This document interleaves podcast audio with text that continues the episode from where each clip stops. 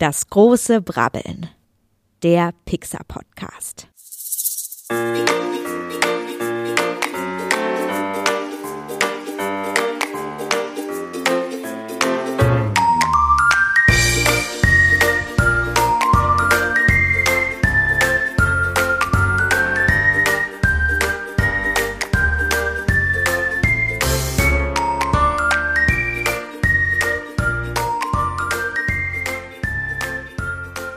Hallo und herzlich willkommen zu einer weiteren Folge von unserem Lieblingspodcast oder eurem Lieblingspodcast, man weiß es nicht. Und zwar das große Brabbeln. Schön, dass ihr alle eingeschaltet habt. An meiner Seite sitzt wie eh und je der wunderbare Shaggy. Ja, ich habe sogar noch einen Nachnamen, aber äh, oder wer Topmodel, das überlege ich mir auch. Vielleicht werde ich auch Topmodel. Da braucht man, zumindest in den 80ern hatte man da nur noch einen Namen. Äh, mittlerweile haben auch die Topmodels zwei Namen. Wobei, gibt's überhaupt noch Topmodels? An meiner Seite der wunderbare Paul Ziemer. Das einzig verbliebene Topmodel noch. Herzlich willkommen, schön, dass ich da bin. Ähm, schön, dass du da bist, Shaggy Schwarz. Um Ganz genau. Die Vollständigkeit nochmal hier, die alle Checkkästen aufzufüllen. Ja, es gibt ja auch immer mehr Filmstars, die so nur einen Namen haben. Ich muss sagen, es hat, äh, zum Beispiel habe ich jetzt neulich mal Spider-Man geguckt, da gibt's ja. ja diese Zendaya, Zendaya, ich bin ja voll nicht mehr drin, Jackie, ich habe keine Ahnung von diesen modernen Filmen. ja, aber die ist ja so ein Star in Asien, Star in China. Äh, ansonsten haben die Filmstars doch eigentlich auch Vor- und Zunahmen. Es gibt noch, oder gibt Leonardo, den gibt's. und Pratt. genau, die haben auch keine Nachnamen mehr. Aber es hat immer so was Exotisches, wenn du keine Nachnamen mehr dazu äh, nennst. Da, äh, da, wirkt bei mir direkt sofort so ein Interesse-Glocke, die klingelt dann. Ja, warum hat diese Person, konnte sich keinen Nachnamen leisten? Wer weiß das schon. Obwohl wir bei Namen sind, lieber Paul, wer war denn die wunderbare Stimme, die wir hier am Anfang unseres Podcasts gehört haben? Die Stimme, die uns so wunderschön in diese Folge hineingeleitet hat, äh, kam von Elisabeth Roth. Ähm, die ist mit mir auch, äh, nachdem wir vor zwei Folgen ja schon Claudia Behlendorf hier hatten, ist Ellie auch mit mir im Impro-Ensemble, die Affirmative, äh, in Mainz hier und ist äh, auch häufiger mal in unserem, äh, meinem Partner-Podcast, nämlich Talking Heads, der Impro-Podcast, zu hören. Und hat auch eine fantastische Stimme, ist unfassbar intelligent und eine tolle Impro-Spielerin. Da dachte ich, da sollten wir ihr auch mal den, die Bühne bieten, die ihr gebührt, nämlich dieser Podcast. Das, genau, das, da, da stimme ich dir aber in allem zu. Ellie ist eine ganz, ganz tolle Person, ganz, ganz toller Mensch. Ich mag sie wirklich, wirklich sehr. Und Partner-Podcast bedeutet, wir haben eine Kooperation mit äh, Talking Heads, oder? Naja, ihr, teilt, ihr teilt euch zumindest mal einen Sprecher. Ja. Und mit ihr meine ich wir. also dich. Ähm, Richtig. Aber sag uns doch mal, lieber Paul, nachdem wir uns jetzt die, die Leute fünf Minuten begrüßt haben und wir drum geredet haben, was machen wir heute? Wir werden heute, wir haben ja gerade schon herausgefunden, wir haben mit modernen Filmen nichts am Hut, deshalb gehen wir wieder in die Vergangenheit und zwar ziemlich genau 20 Jahre zurück, denn wir sind inzwischen beim vierten Film der äh, Pixar Studios angelangt, beim vierten Langspielfilm. Und zwar ist das heute Monsters Incorporated, auf Deutsch Monster AG. Ja, und auch das ist wie Toy Story mittlerweile ein großes Franchise geworden innerhalb ja. des Pixar-Franchises, denn da sind ja auch etliche naja, etliche, aber schon einige also, Fortsetzungen gefolgt. Einer, eine ja. Fortsetzung. Und tatsächlich ist ja jetzt aktuell, wenn wir diese Folge aufnehmen, eine neue Serie gestartet auf Disney Plus von äh, Monster AG. Das heißt, das gibt's jetzt auch als Serienformat. Ja. Und dann gab es einige Jahre später die Monster AG noch als Prequel quasi, und zwar die Monster Universität. Da kommen wir aber in einer späteren Folge nochmal zu. Ja. Hast du schon mal die Möglichkeit, in die neue Serie reinzuschauen? Ich habe noch nicht reingeschaut, muss ich sagen. Hast du schon reingeschaut? Ich habe schon mal reingeschaut, äh, die erste Folge mir angeschaut und ich, mir gefällt's irgendwie, weil ich die Charaktere auch so mag. Und über diese Charaktere dürfen wir heute ja auch sprechen. Genau. Das Spannende ist bei Monster AG, das ist ja quasi erst die dritte IP mit dem vierten Film, nachdem wir zwei Toy Story-Filme und den, ähm, das große Krabbeln hatten, der ja namensgebend ist für diesen wunderschönen Podcast. Und ähm, ich habe so das Gefühl, oder ich finde es ganz spannend, weil das so das erste Mal ist, dass Pixar ein bisschen freier dreht. Also wir hatten ja mit Toy Story und das große Krabbeln sehr lebensnahe Filme durch die ähm, durch den Fokus auf Spielzeuge und auf Insekten.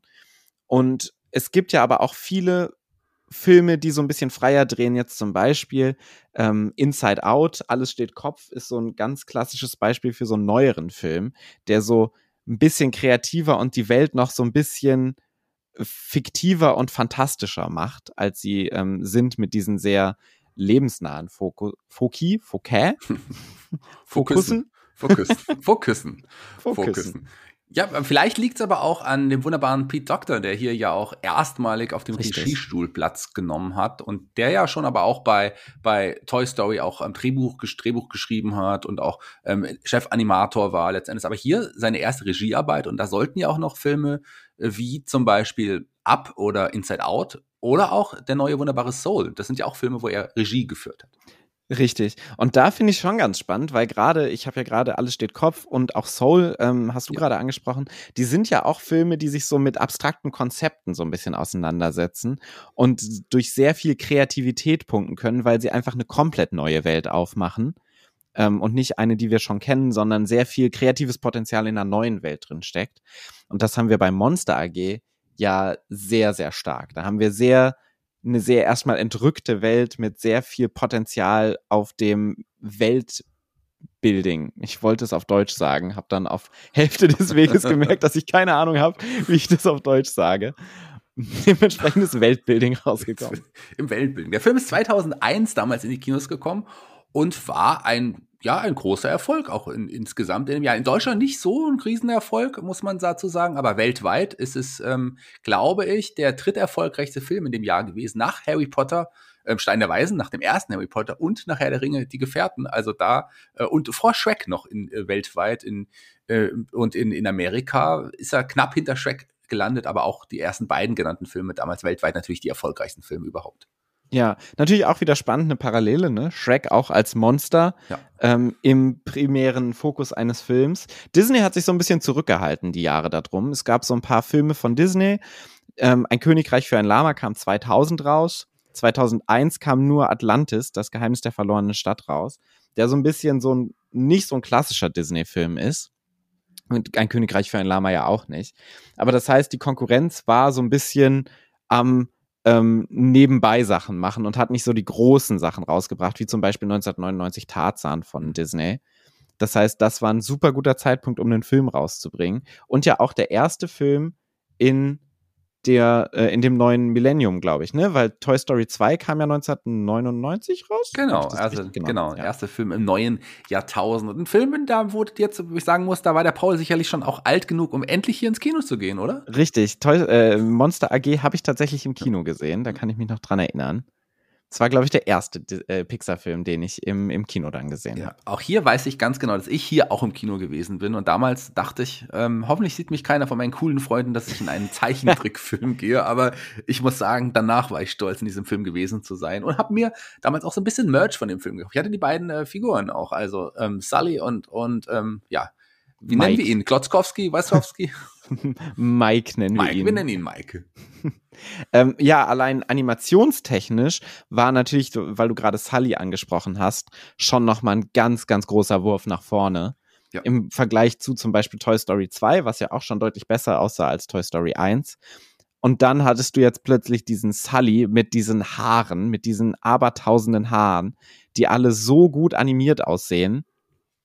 Und im Allgemeinen die ganzen Monster, da hast du ja noch mal viel mehr Animationsmöglichkeiten und auch viel mehr, was du machen musst. Und da muss man sagen, hat Pixar an dem, in dem Jahr schon noch mal ganz neue Maßstäbe gesetzt. Absolut. Die Haare, die du angesprochen hast, ähm, man liest von über 2,3 Millionen Haaren, die dann hier kom komplett computeranimiert waren. Das war schon, das sah schon wahnsinnig aus. Das war echt nochmal ein großer Sprung zu Toy Story 2. Ähm, das war wirklich wahnsinnig. Die, die Menschen sahen immer noch, da bin ich immer noch ein bisschen suspekt, gerade, aber die, die waren immer noch so ein bisschen creepy damals. Die sind ja auch mittlerweile viel besser geworden. Aber damals ging es so, aber die, aber, aber Sully ist unglaublich. Also das ist wirklich damals eine Augenweide. Und auch heute, aus heutiger Sicht auch immer noch was Besonderes, finde ich. Total. Also man kann den Film sich inzwischen tatsächlich anschauen, ohne so diesen ähm, Uncanny Valley-Faktor zu Ja. haben, den man äh, so bei den vorherigen Filmen so ein bisschen noch hatte. Und man muss sagen, klar, die Menschen sehen auch noch gruselig aus, aber Bu, das ähm, Menschenkind, wo wir ja gleich noch drauf eingehen werden, das ist schon auch in seiner, in seinem Habitus sehr, sehr, sehr gut getroffen, animationstechnisch, muss man sagen. Ja, im Habitus auf jeden Fall. Lass uns noch mal über ein paar äh, andere Dinge sprechen. Zwei Oscars in diesem Jahr. Die äh, Monster AG oder Monsters Inc. hatten Oscar bekommen, aber nicht für den besten Animationsfilm. Da waren sie nominiert. Da ist übrigens Shrek als Gewinner hervorgegangen in diesem Jahr. Aber so als bester, äh, ja, bester Song, der hat auch ihr bester Filmsong, ähm, hat hier Wendy Newman erneut gewonnen mit If I Didn't Have You. Genau, nominiert waren sie außerdem noch für den besten Score, fürs beste Sound Editing und dann eben für bester Animationsfilm. Das heißt, vor allen Dingen über Sound wurden sie viel animiert, äh, animiert, nominiert. Genau, aber der Song hat es dann wieder geschafft, der auch nur im Abspann zu hören ist. Ja, aber trotzdem ein wunderbarer Song. Also auch hier, das stimmt. der gefällt mir auch sehr, sehr gut. Und es ist auch schon spannend, wie so dieses Randy Newman, ich habe ja keine Ahnung, aber es geht ja schon, ist ja schon Jazz, ne? Das ist Jazz, mhm. kann man das ja, Jazz nennen? Ja, ja. Wie dieser Jazz-Tonus ähm, sich bisher durch die Pixar-Filme auch durchgezogen hat. Ähm, wir haben ja Randy Newman auch mit seinen Songs schon in Toy Story 1 und Toy Story 2 gehabt. Und allein dadurch ergibt so die, ergeben diese Pixar-Filme schon so einen musikalisch einheitlichen, ähm, einheitlichen Fokus, so. Ja was total schön zum Anhören ist und was dann ja auch in Soul so ein bisschen sein, ähm, sein Zenit erreicht, wo es ja dann direkt um Jazz geht. Genau, der musikalische Höhepunkt, der, glaube ich, lange vorgearbeitet worden ist. Richtig. Mit, mit, ähm, mit Randy Newman schon in Toy Story, im ersten Toy Story und in Soul am Ende letzten dann gemündet. Also vollkommen richtig.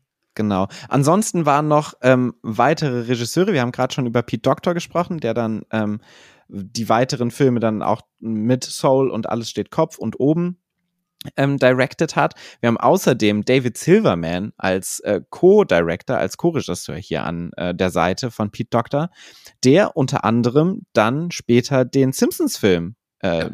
regiert hat. Genau, da, der war auch, glaube ich, bei Ice Age beteiligt, ja, da, da, da hat er auch mitgearbeitet, aber der Simpsons-Film ist übrigens viel besser, als ihn viele Leute machen, finde ich. Finde ich auch. Ja. Finde ich auch.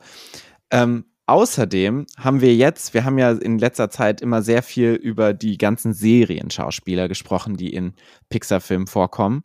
Und jetzt muss man sagen, hat Monster AG eines der Filmduos auf die Bühne gebracht, mit, äh, beziehungsweise auf die Sprecherbühne, mit zwei fantastischen Schauspielern, von denen ich Riesenfan bin.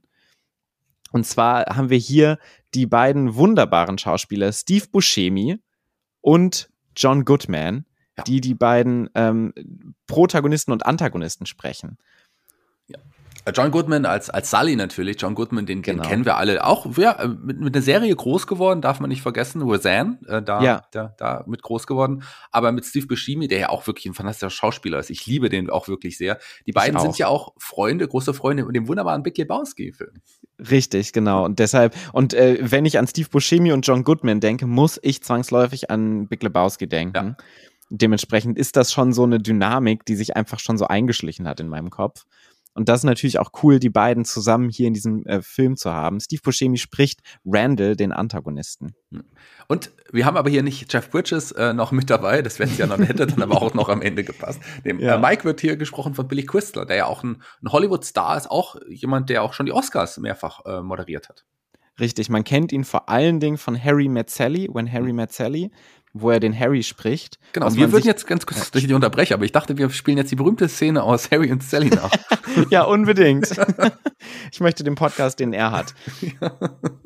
Was man so auch nicht mehr glaubt. Also, ich muss sagen, Billy Crystal sah früher noch ernstzunehmender aus. also ich will, inzwischen hat er so einen, so einen großen, also kein Shaming, ich habe das auch, so, so einen kleinen Eierkopf hat er bekommen, der so sehr kahl rasiert ist. Und bei When Harry, Harry Met Sally hatte er noch so diesen Drei-Tage-Bart, der ihm gar nicht so schlecht gestanden hat. Ja, wunderbare Romcom. Vielleicht die, ja, ja, eine der besten und bekanntesten Romcoms auf jeden Fall. Auf jeden Fall. Ja. Ansonsten haben wir noch andere bekannte Hollywood-Stars, äh, James Corbin, Jennifer Tilly äh, mit im Boot und natürlich unser Liebling John Watzenberger, der auch in jeder Pixar-Film eigentlich eine Rolle spricht, spricht hier den Yeti. Das sollte man auch vielleicht noch mal erwähnen. Was, was, was ich ganz auffällig fand, also ist mir nicht aufgefallen, während ich den Film gesehen habe, erst dann später ist mir aufgefallen, dass Fungus in dem Fall von Frank Oz gesprochen wird und Frank Oz ist ja quasi, ähm, ja, den kennen wir als, als, als Puppenspieler, Regisseur, Miss Piggy, äh, Fossi Bär und Yoda sind Kre Kreationen, Figuren von ihm, die er entwickelt, mitentwickelt hat und gespielt hat vor allem.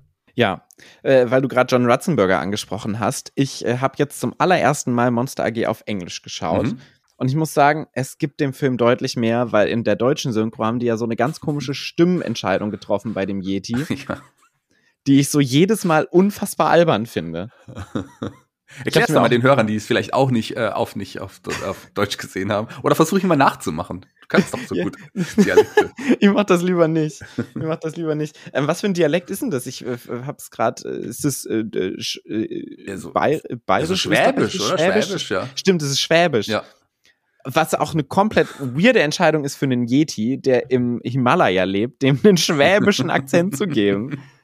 Das hat man damals halt auch öfters mal gemacht, dass man für Kinder gerade irgendwie gedacht hat, die finden es witzig, wenn man jetzt irgendwie so einen deutschen Akzent einbaut, aber ich kann das nicht nachvollziehen. Ich habe das nicht verstanden, warum man das gemacht hat. Vor allem auch, weil die deutsche Synchronstimme übrigens in dem Fall hier Walter von Hauf ist und Walter von Hauf ist ja jemand, den wir auch ganz gut kennen, über den haben wir hier schon mal gesprochen. Der spricht nämlich ansonsten im Deutschen Buzz Lightyear übrigens. Ah ja. Ja, Und da also- haben sie gedacht, komm, hol mal deinen schwäbischen Akzent raus und hau mal einen raus. ja, Wirkt für genau. mich immer nach einem Fremdkörper in diesem Ja. Film. Ja, hat überhaupt nicht gepasst, hat überhaupt nicht funktioniert. Aber ansonsten äh, ganz toller Sprecher, ganz tolle äh, deutsche Stimme auch, die, die ich wirklich sehr, sehr schätze und mag. Aber ansonsten hat man auch einige deutsche Stimmen. Wir haben jetzt über die englischen Stimmen gesprochen. Viele von uns haben den Film ja auf jeden Fall auch auf Deutsch gesehen. Sally wird hier gesprochen von niemand geringeren als Heinhard Brock und den kennt man auch.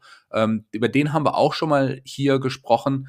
Der äh, spricht auch äh, in Cars zum Beispiel spricht er mit, also der ist bei einigen der, der Pixar-Filme auch als Synchronstimme unterwegs, aber vor allem kennen wir ihn auch als die Standardstimme, die erste große Stimme von Mr. Burns zum Beispiel. Den hat er lange, Hm. den hat er lange, lange gesprochen.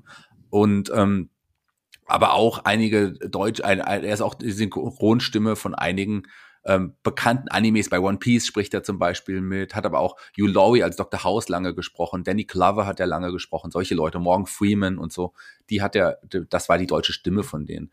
Und jemand, den wir auch kennen, mit dem ich auch ein bisschen aufgewachsen bin, ist äh, die, die Stimme von Mike, das ist Ilja Richter. Der, der sagt dir bestimmt auch was, oder? Der Name sagt mir auf jeden Fall was. Ja, Äh, deutscher ich- Moderator lange gewesen, also hat so Disco, die, die das hat er moderiert und er war auch mit, vor allem in, als Kind habe ich ihn gefeiert und geliebt, weil der hat ähm, Graf Dacula gesprochen. Hast du das Ah. damals gesehen, Graf Dacula?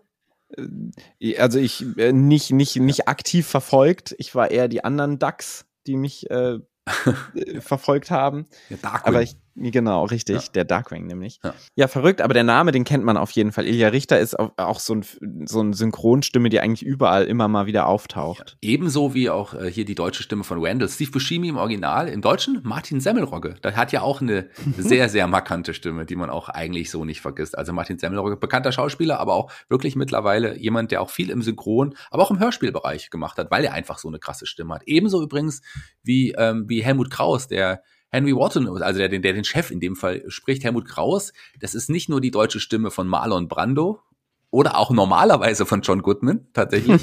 der hat auch ähm, lange Samuel L. Jackson, also er lebt leider nicht mehr, letztes Jahr von uns gegangen, ähm, Jean Reno, solche Leute gesprochen, John Voight. Aber äh, vor allem ist er lange, also er, der war auf der Tour der drei Fragezeichen immer der, der, der, da habe ich ihn kennengelernt mal auf einer drei Fragezeichen Tour, als die große, die, die großen Hallentouren angefangen haben, großen Arenentouren, war er als Sprecher mit dabei. Hm. Aber ich bin vor allem mit ihm aufgewachsen als der Herr Paschulke, der Nachbar von Peter Lustig. Wirklich, das ja. war der. Das ist ja Das- lustig. Ja, das ist Helmut Kraus. Das ist Helmut Kraus. Also auch im Deutschen finde ich sehr, sehr gut besetzt. Sehr, sehr gute Synchronarbeit. Hat hier auch Spaß gemacht. Aber natürlich, wie du es gesagt hast, wenn ihr die Möglichkeit habt, schaut euch den Film. Und heute ist es ja nicht mehr so schwer. Schaut euch den Film definitiv auf Englisch an.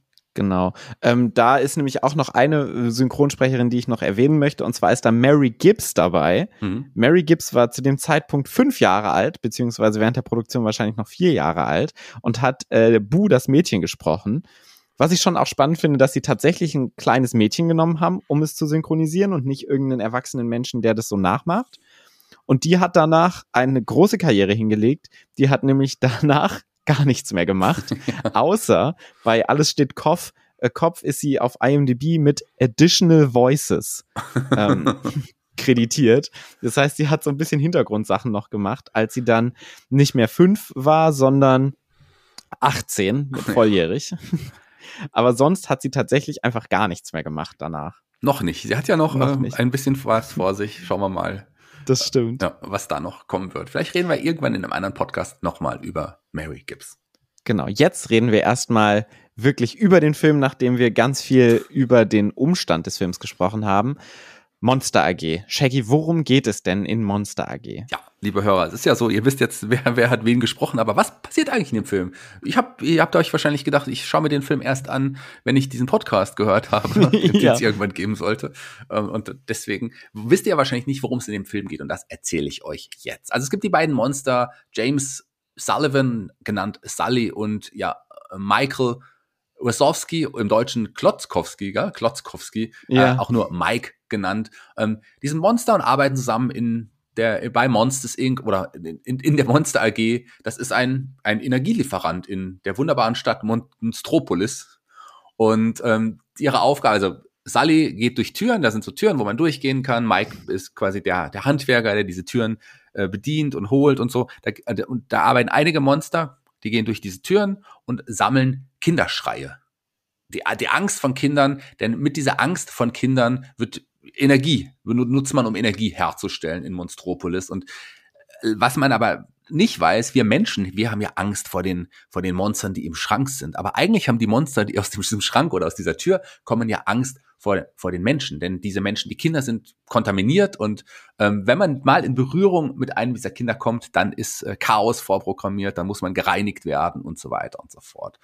Und ähm, ja, da passiert es dann äh, eines Tages, dass Sally ja aus Versehen ein Mädchen, äh, sie wird dann Bu genannt, ähm, ja mitbringt in die Monsterwelt und merkt es am Anfang nicht. Und ja, Chaos entsteht, die anderen Monster wollen sie wieder zurück, wollen sie wollen, töten kann man jetzt nicht, töten wollen sie sie nicht, aber sie wollen sie zurückschicken. Man weiß es nicht. Man weiß es nicht ganz genau. Ähm, letzten Endes stellt sich aber raus, dass da, dass es eine große Verschwörung gibt, die, der, der, der Erzfeind, Randall in diesem Fall, aber dann, ja, wir spoilern ja, zusammen auch ja. mit, mit, mit dem, mit dem Chef der, der, der Monster AG quasi auch gemeinsame Sache macht und eigentlich wollen sie, ja, was wollen sie eigentlich?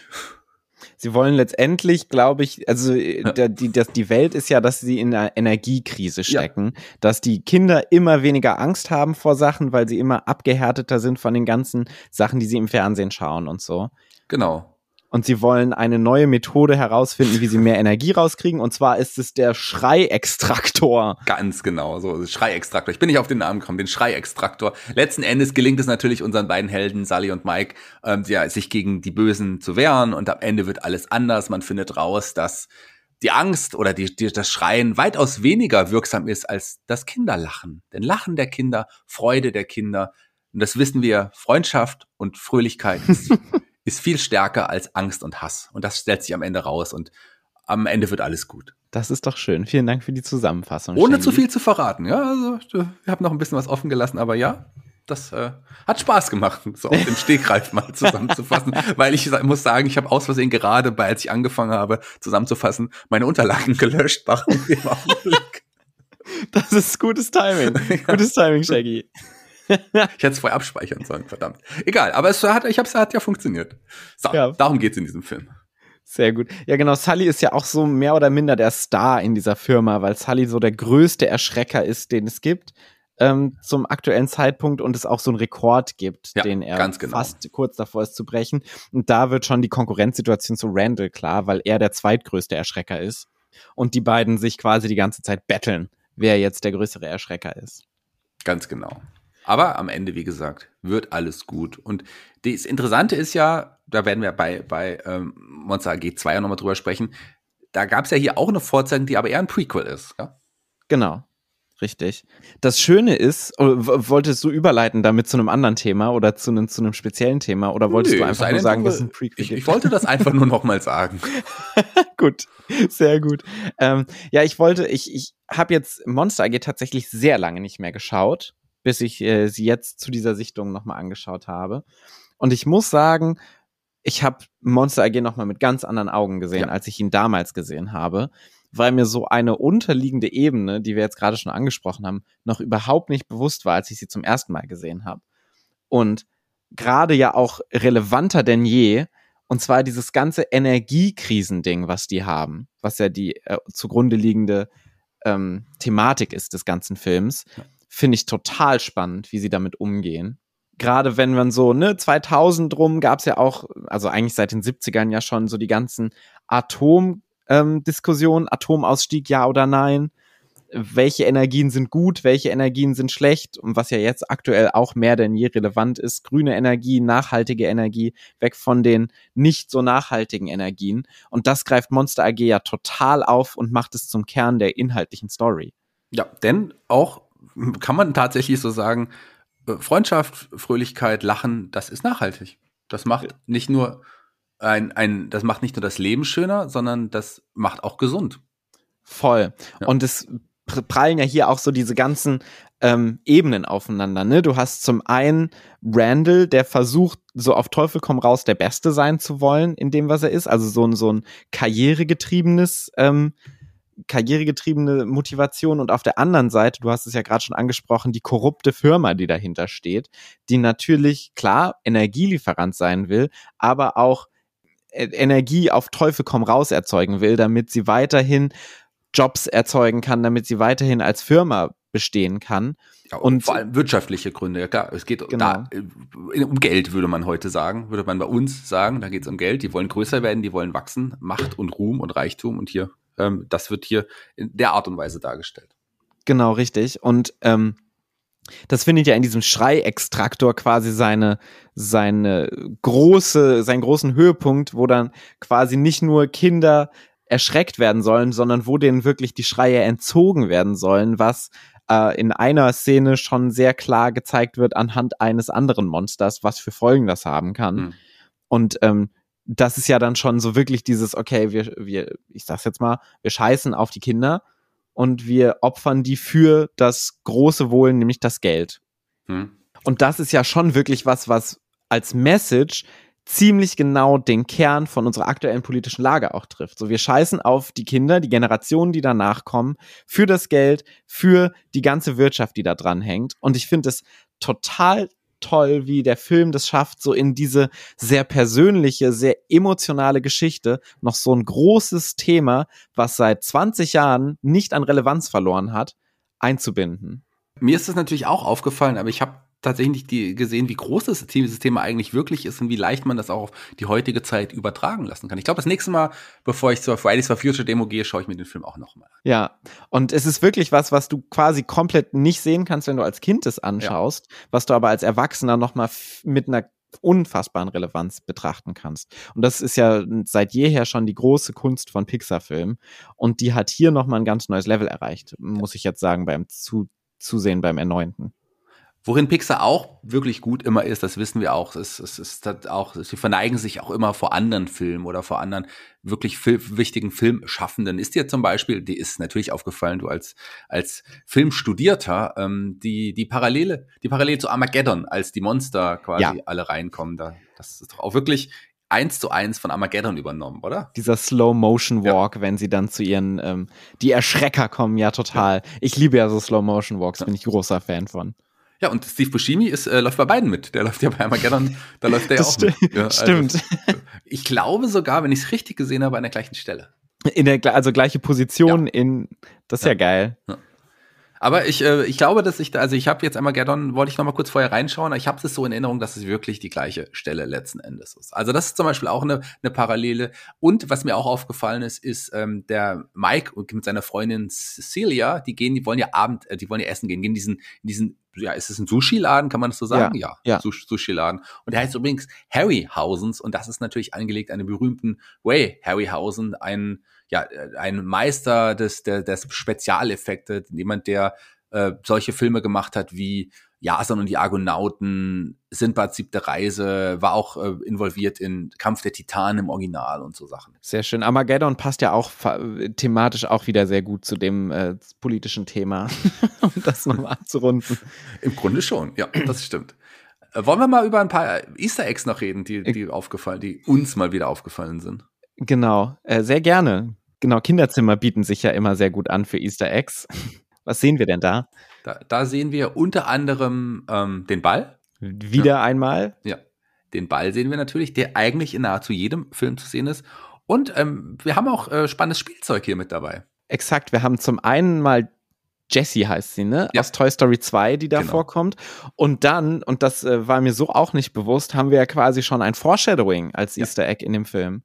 Ja, wir sehen äh, als alteres Spielzeug einen wunderbaren Clownsfisch, der, der hier überreicht wird von Boo an, an, an, an Sully. Und es ist natürlich äh, Nemo. Richtig, der dann der nächste Film werden Ja. wird von Pixar. Und äh, das ist schon ganz cool, dass sie das schon in den Film reingebaut haben, obwohl der Film noch gar nicht mal äh, wahrscheinlich angekündigt war. Ja, aber das ist ja etwas, was Pixar tatsächlich auch oft macht, dass sie Filme schon ja quasi so, so ein Foreshadowing geben für große Filme und hier wieder mit Nemo. Und was auch auftaucht, wie in fast jedem Pixar-Film, ist der Pizza Planet Truck. Hast du den auch gefunden? Nee, den habe ich nicht gesehen. Verdammt. Ja. Ich, ach, ich muss da mehr drauf achten. Wo ist er denn? Und in diesmal sieht man ihn ganz spannend, als Randall dann am Ende dann losgeschickt wird in diesen Trailer. Ähm, der übrigens, Ja. kennst du, ist dir der Trailer aufgefallen? Nee. Der äh, gleiche Trailer auch ähm, wie bei Das große Krabbeln, den man dann auch mal sieht, diesen Trailer. Ach, geil. Ja, wirklich ganz identisch. Also gleiche Fenster. Diesmal steht nur ein Auto daneben von dem möglichen Besitzer dieses Trailers und das ist der Pizza Planet Truck. Verrückt. Ja. Sehr schön. Ja. Äh, Gut, dass du so ein gutes Auge hast, Shaggy. Ja, auf jeden Fall. Es liegt nur an meinen Augen, nicht am Internet. so. Ah, Darfst unsere 113 Ticks sieht man natürlich. verraten. Ja, 113 sieht man natürlich auch wieder, dieses Schild, diese Nummer, ähm, die ist äh, diesmal, ja, ähm, sieht man im Hintergrund auf so einem Schild, als, als Sully ähm, hinten bei so einer Abfallpresse steht, sieht man auch wieder dieses Schild zum Beispiel. Das hat man ja auch ein paar Mal gesehen. Sehr schön. Mehr Easter Eggs habe ich tatsächlich auch nicht. Hast, hast, hast du noch was äh, entdecken können?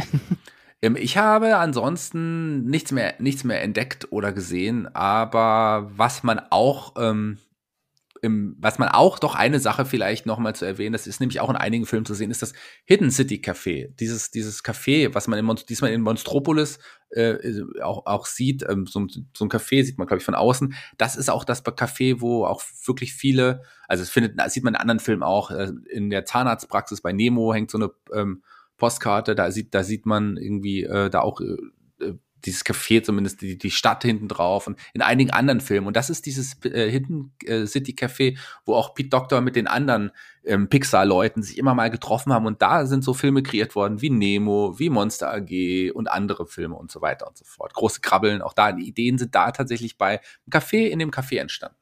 Ich finde das ja immer toll, wenn so Leute so Orte haben. Das ist ja super häufig, dass Leute auch in so ein Hotel gehen oder so in so eine Hütte, um so Sachen zu machen. Ich glaube, wenn ich einen Film machen würde, würde das einfach, würde irgendwo ein Plakat mit zu Hause stehen oder so. so sieht man so, oh. sieht man Paul in seinem kleinen Zimmer sitzen. Ja, ich finde das immer so toll faszinierend, wenn Leute so kreative Orte haben, aber ich habe das irgendwie nicht. Ich versuche das immer, aber ich kann so an Orten, also wenn ich in einem Café bin, bin ich immer viel zu abgelenkt, um irgendwie wirklich kreativ sein zu können, auch so in der Gruppe.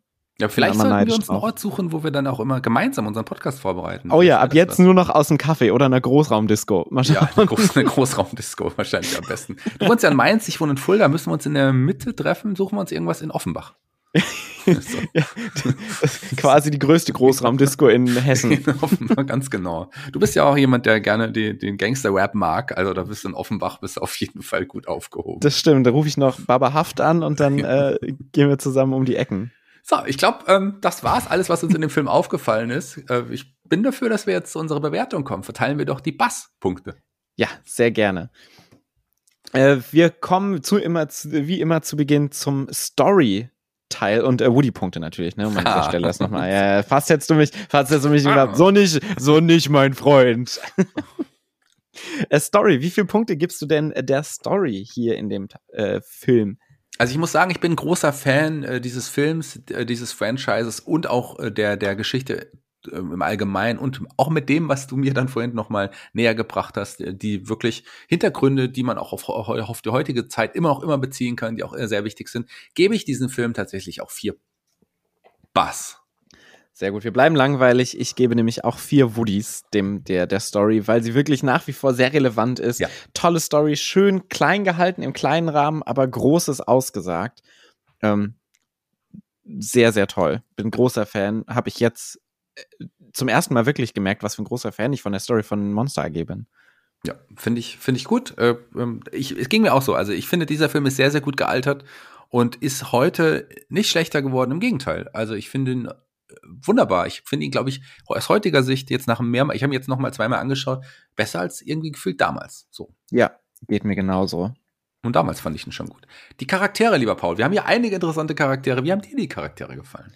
Ich muss sagen, ich finde, bei Monster AG haben sie es so, so schön geschafft, so eine wirklich tolle Figurenparade aufzuziehen, weil du hast ja wirklich etliche Figuren, die da mit drin sind. Das sind nicht nur die Protagonisten und Antagonisten, sondern das sind auch so die Side-Characters. Du hast so Cecilia, die ähm, diese Medusa-artige Frau ist. Du hast die ähm, Frau, die am äh, äh, an der äh, im Office sitzt quasi, die sich dann danach ja auch noch mal als eine ganz andere Figur herausstellt. Du hast den Chef, du hast so ganz allein dieser Anfang, wenn sie durch die Stadt durchlaufen und du diese ganzen Monster siehst und mit den ganzen Gimmicks, die diese Monster haben und wie was für eine Welt sich aus diesen Figuren herausbildet ähm, auch die ne, Kontaktlinse, dass äh, Mike nur eine Kontaktlinse benutzt und so. Da ist so viel Liebe in diesen ganzen Figuren drin, dass ich tatsächlich an dieser Stelle die Höchstpunktzahl vergebe. Wow. Einfach an, an Masse von diesen tollen Figuren, die du hast. Und ich liebe auch dieses Zusammenspiel von Mike und Sully. Und ich finde auch Mikes Figur super schön, weil er ist ja so dieser selbstverliebte ähm, Player so ein bisschen aber mit so einer unfassbar positiven Sicht auf sich selber. Ich liebe auch diese Momente, wenn er im Fernsehen und auf der Zeitung ist, komplett nicht zu sehen ist, außer für einen Bruchteil von einer Sekunde und sich über diesen Bruchteil der Sekunde schon so unfassbar freut und alle anderen denken so, oh nein, das ist ja total schade, dass du nur kurz zu sehen bist und er so, ja, ist geil, ich bin im Fernsehen. ähm, ja, stimmt. Ja, ich bin großer Fan von allen Figuren in diesem Film, deshalb gebe ich tatsächlich, ich habe lange mit mir gerungen, ob ich ja. doch vier geben soll, aber ich gebe doch fünf Punkte. Ja, spannend. Ich komme gerade zu dem Gedanken, ähm, wir haben, wir sind ja auf unserem, wir haben es jetzt auch schon ein paar Mal angesprochen, wir seht uns ja als Buzz und, und, und Woody auf, auf, und auf, auf unserem Logo, auf unseren Layouts. Sind wir nicht irgendwie so ein bisschen eher wie, wie Mike und Sully? Dass du so der Sully bist und nicht ja, so der Mike, meinst oder? du? Kann das nicht sein? Vielleicht ist das nicht so fern von der Realität. Schauen wir mal. Ähm, vielleicht finden wir noch mehr Parallelen in den nächsten Filmen zu den wunderbaren Charakteren, die es hier natürlich auch in diesem Film gibt. Und ich liebe die Charaktere einfach. Ähnlich wie du, muss ich sagen. Ich habe es nicht mich ganz durchringen können, hier die fünf Punkte zu geben. Ich bin knapp bei der fünf gescheitert und bleibe hier bei den vier Punkten. Kommen wir zum Humor, Shaggy. Wie sieht's denn da bei dir aus? Also nicht generell, sondern im Film. Ja, generell bin ich ein sehr trauriger, trauriger humorloser Mensch, der äh, eigentlich morgens immer da sitzt und ähm, erstmal eine Tasse voll weint. ja, eine Tasse voll weint, weil reicht ja, brauchen wir nicht den Wasserhahn aufzumachen und koche mir mit meinen Tränen meinen Tee und meinen Kaffee. Nein, sagen wir mal so, ich lache gerne, habe hier sehr viel lachen können. Ich habe mich wirklich sehr, sehr gut unterhalten gefühlt. Einige viele, warum nur einige, viele, viele witzige Momente, viele rührende Momente, die einfach unglaublich Spaß machen. Ganz für die fünf Punkte hat es nicht gereicht. Auch hier von mir vier Punkte. Stimme ich dir auch vollkommen zu. Ich finde, der Film ist unfassbar lustig. Ja. Ähm, allein die Stelle, wo vermeintlich Bu durch den Schredder durchläuft und ähm, es ist wirklich Comedy in Reinform, wo so jedes Mal noch, also in diesen Müllschredderer, wo so immer noch eine schlimmere Sache kommt. Erst wird es zerstampft, dann durch eine Walze, dann zerhäckselt. Und äh, das in Kombination mit Sullys Aus, äh, Ausdrücken, Gesichtsausdrücken, macht so viel Spaß. Da habe ich wirklich laut lachen müssen. Ähm, ich gebe auch diesem Film vier Punkte. Gerade auch an den kleinen Humorsachen überall im Film. Fantastisch. Großer, großer Fan bin ich. Ja, aber man kann nicht nur viel lachen bei dem Film, auch der Film schürt andere Emotionen, holt andere Emotionen aus uns vor. Und deswegen haben wir auch die Kategorie Emotionen. Und wie viele Punkte hast du da gegeben, lieber Paul? Ja, wir haben ja schon gemerkt, ich bin sehr emotionslos, was das angeht. Ähm, ich musste aber tatsächlich auch eine kleine Träne verdrücken, ganz am Ende. Ähm, und auch das letzte Bild ist ja ein schönes Bild, wenn er wieder durch die Tür reinkommt. Und äh, trotz allem vergebe ich drei Woody-Punkte an die Emotionen weil ich kaltherzig bin, aber trotzdem ein bisschen weinen musste. Ja, das haben wir ja schon rausgefunden. Du bist ja bei den Emotionspunkten, bei den Emotions-Woodies äh, oder Basses, Basses, ähm, da immer ein bisschen vorsichtiger als ich. Ja. Also auch hier muss ich sagen, denn ich habe ja einige Momente gehabt, wo ich nicht nur eine Träne vergossen habe, sondern wo ich auch kurzzeitig Angst hatte, wo ich auch kurzzeitig wirklich auch, äh, gerade so dieses, dieses Slow-Motion-Walk, wo ich auch irgendwie, das hat mir imponiert, das fand ich irgendwie cool. Das, ähm, also da viele Emotionen, die hier bei mir rausgekommen sind. Deswegen gibt's von mir auch hier wie bei allen ersten der anderen drei Kategorien vier Punkte. Sehr gut. Kommen wir zur Action. Ja, Action ist hier ja auch eine ganze Menge, finde ich. Also wirklich viel, viel Action zu sehen. Gerade so die, die Türen-Szene dann am Ende, an, wo die an den Türen hängen und äh, das finde ich, das macht total Spaß. Das ist sehr Voll. actionreich. Oder auch einige Erlebnisse, als sie durch Türen gegangen sind, da passiert ja wirklich auch eine ganze Menge. Bei mir reicht's hier nicht für die volle Punktzahl, aber vier Punkte sind hier trotzdem locker verdient. Sehr schön, ja. Ich finde auch allein diese Szenerie, die sie da aufmachen, wenn dann plötzlich diese Türenhalle sich vor ihnen öffnet, das ist schon ein sehr, sehr bombastischer Moment. Und äh, angefangen von dem Armageddon Walk. Ähm, ein bisschen wenig Explosionen, muss ich sagen. Ein bisschen wenig ähm, harte Verfolgungsjagden. Es gibt klar die eine Verfolgungsjagd oder die Verfolgungsjagd an den Türen und noch den großen Abstieg mit dem Schlitten. Aber ich bin, ganz ehrlich, ich bin Härteres gewohnt und deshalb gebe ich hier nur drei Punkte. Mir ist noch eine Sache eingefallen, die ich vorhin vergessen habe.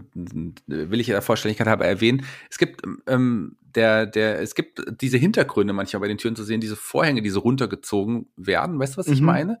Da gibt es äh, irgendwie einmal so eine normale Wand und einmal sieht man die Tapete übrigens aus Toy Story, die mit den Wolken. Das ist mir Ja, eingefallen. Genau. Das ist Gell? mir auch aufgefallen, wo Ja. dann auch Randall einmal davor steht und Genau. äh, die auch annimmt, ne? Ja, und man sieht dann bei Randall dann nur noch die Augen so ganz kurz da in diesem Hintergrund. Genau, weil Ja, er kann genau. sich ja quasi, ja, äh, ja, der anpassen farblich. Das ist auch noch, auch noch ganz wichtig auf jeden Fall. Äh, ja, A Action hatten wir jetzt. Hatte ich meine Genau. Punktzahl schon gegeben? Nein. Du hattest deine Punktzahl schon gegeben. Ah, okay. Dann, ähm, Oh, es war so viel los gerade. Ja, so wow. also ich brauche ein bisschen Musik, um mich, um mich äh, zu beruhigen.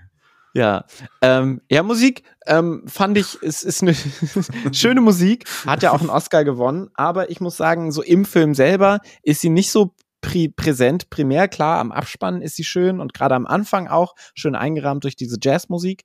Aber wenn ich das zum Beispiel vergleiche mit das große Krabbeln, wo du wirklich diesen tollen, dieses tolle Theme hast, was sich da durchzieht, muss ich sagen, habe ich das bei Monster AG nicht so wahrgenommen und auch nicht so, dass es für mich den Film so prägt. Das sind für mich andere Elemente bei Monster AG. Deshalb gebe ich tatsächlich nur zwei Punkte für Musik.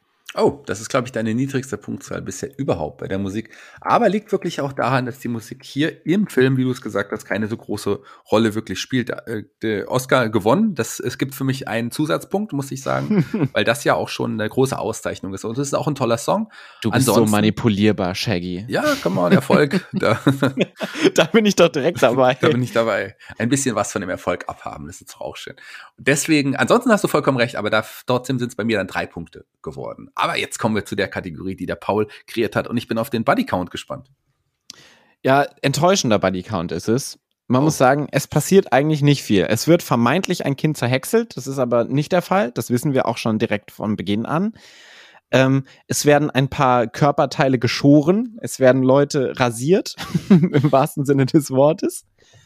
Ähm, ansonsten gibt es einige Prügelszenen, aber wirklich sterben und irgendwas Plätteriges passiert hier tatsächlich sehr wenig. Enttäuschend. Ja. Deshalb gebe ich auch nur einen Splatter-Faktor-Punkt. Okay, ähm, ja, kann ich nachvollziehen, aber ich tue mich schwer, einem solchen Film, egal in welcher Kategorie, äh, selbst wenn es jetzt erotische Szenen wären, würde ich diesem Film wahrscheinlich mindestens zwei Punkte geben. Einfach weil der, ich kann diesem Film nicht nur einen Punkt geben, in keiner Kategorie. Deswegen gibt es bei mir hier äh, zwei Punkte.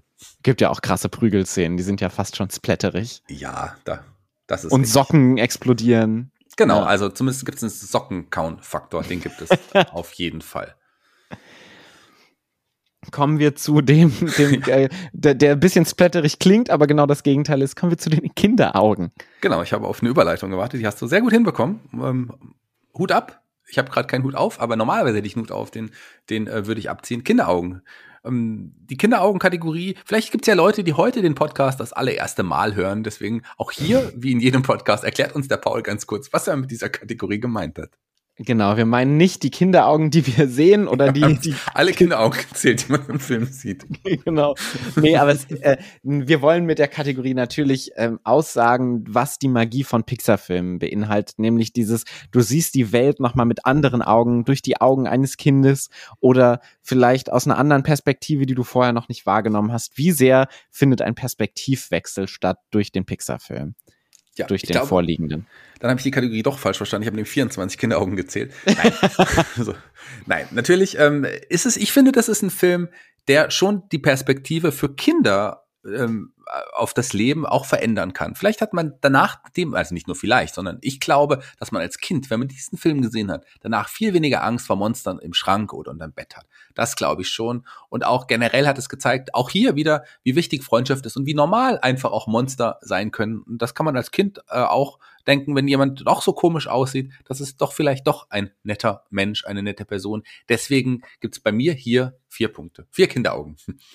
Dem schließe ich mich sehr gerne an. Ich habe es ja gerade schon gesagt, ich finde, dieser Film ist auf mehreren Ebenen sehr fantastisch, weil er zum einen diese Erwachsenenperspektive nimmt, nämlich die Klimakrise, ähm, Wandel der Energien, neue Energien, grüne Energien, ähm, was super schön reingezogen wird hier in diese Story. Du hast auf der anderen Seite das, was du gerade gesagt hast, mit der äh, Angst vor Monstern, dass die Monster mehr Angst vor dir haben als du vor ihnen. Und zu guter Letzt auch noch dieses ähm, wunderschöne Kind, was so perfekt gezeichnet wird im Sinne von äh, dieses spielerische Umgehen mit der Umgebung und dieses äh, bedenkenlose sich in Situationen reinschmeißen, was Bu einfach sehr macht. Und ich äh, habe ja inzwischen jetzt auch in meinem Umfeld einige Menschen mit Kindern und ich muss sagen, sie haben so dieses kindliche, neugierige so sehr, sehr gut getroffen bei Bu, mhm. ähm, wie sie mit ihrer Umgebung umgeht. Und dementsprechend gebe ich auch hier vier Kinderaugen. Ja. ich gebe vier Kinderaugen. Ähm, damit äh, komme ich zumindest, wenn ich meine Punkte, meine Bass zusammenzähle, auf eine Gesamtbasszahl von 29 für diesen Film. Wie ist es denn bei dir, lieber Paul? Ich komme inzwischen auf 26 Punkte insgesamt, 26 Woodies, was natürlich vor allen Dingen am niedrigen Splatter-Faktor liegt. Ja, das ist der, auch der Hauptgrund, warum dieser Film auch nur in der Gesamtwertung, wenn man unsere äh, Punkte zusammenzählt, punktgleich übrigens mit dem letzten Film, mit Toy Story 2, auf dem dritten Platz landet. Sehr gut. Ein guter dritter Platz, ein verdienter dritter Platz. Ich muss sagen, Monster AG ist bisher, ich finde es ja total toll, dass wir diesen Podcast machen, allein um mir noch mal eine Zeit zu geben, um die ganzen alten Pixar-Filme noch mal chronologisch anzuschauen.